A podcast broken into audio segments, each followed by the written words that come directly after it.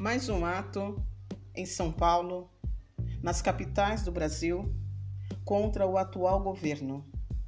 Pessoas saem às ruas unidas para protestar, para erguer o pulso e gritar: fora Bolsonaro e sua equipe.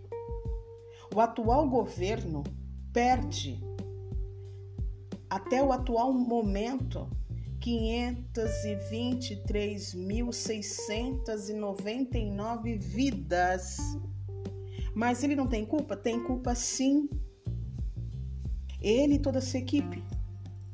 Quando uma pessoa assume o compromisso à frente de outra, de outras, para cuidar, zelar, prosperar, assim como um pai, uma mãe ou um casal à frente da sua família, do teu, do teu filho, dos seus filhos. Assim é a responsabilidade de um presidente, assim é a responsabilidade de um governo, um governador, um prefeito para com a sua cidade. Zelar para o bem-estar de todos. Nesse dia 3 de julho, não fui, não pude estar presente por causa de um pequeno problema de saúde, mas graças a Deus estive presente no anterior, há 10 dias atrás. Estava ali gritando: fora, fora, fora, fora. Sim! Precisamos ter é, zelo, comprometimento, carinho com o nosso Brasil, para com as pessoas. Não importa seu gênero, sua cor, seu credo religioso. Assim, eu, eu me lembrei, estive presente também na minha adolescência nem entendia muito de política, mas estava na companhia da minha tia na Praça da Sé.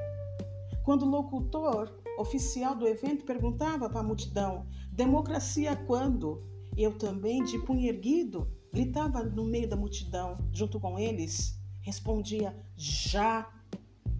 Então hoje eu grito de punho para cima, eu falo, eu posto das minhas redes sociais. Respeito já, saúde já, vida já. Preconceito não, racismo não, homofobia não. Vacina para todos, pelo Brasil, pelo povo, para mim, por você.